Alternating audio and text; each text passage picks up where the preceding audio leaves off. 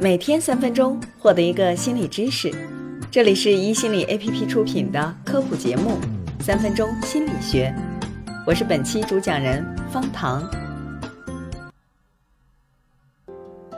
男人偏好短期刺激的浪漫关系，女人则普遍喜欢忠诚稳定的长期感情。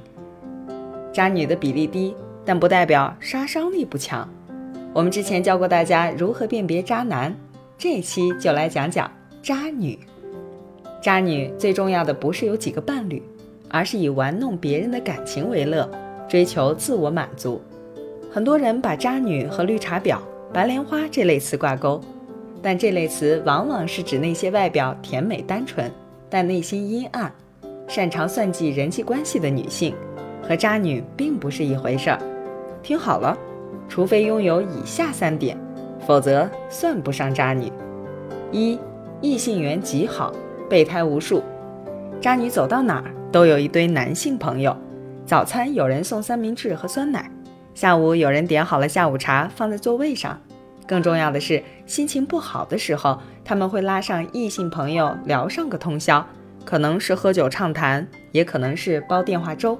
每次倾诉对象都不同。这些男的不仅心甘情愿当备胎，还会在被需要时感到无比荣幸。二，表里不一，演技一流。渣女通常会有一个官方承认的男朋友，然后他们在这个男朋友面前的表现，跟在其他异性朋友面前的表现是不同的。可能她刚刚跟男朋友说自己今晚要加班，转身又给另一个异性朋友发微信说：“好无聊呀。”今晚不知道干嘛。总之，在男朋友面前一套，在其他异性朋友面前又是一套。三，擅长欲擒故纵，得不到的永远在骚动，这是渣女们非常核心的策略。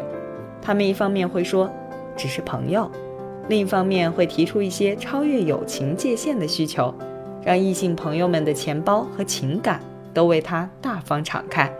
他们不会太狠地打击异性的信心，每个备胎都会在他们眼神里看到一丝希望，但随之又会一点点失望。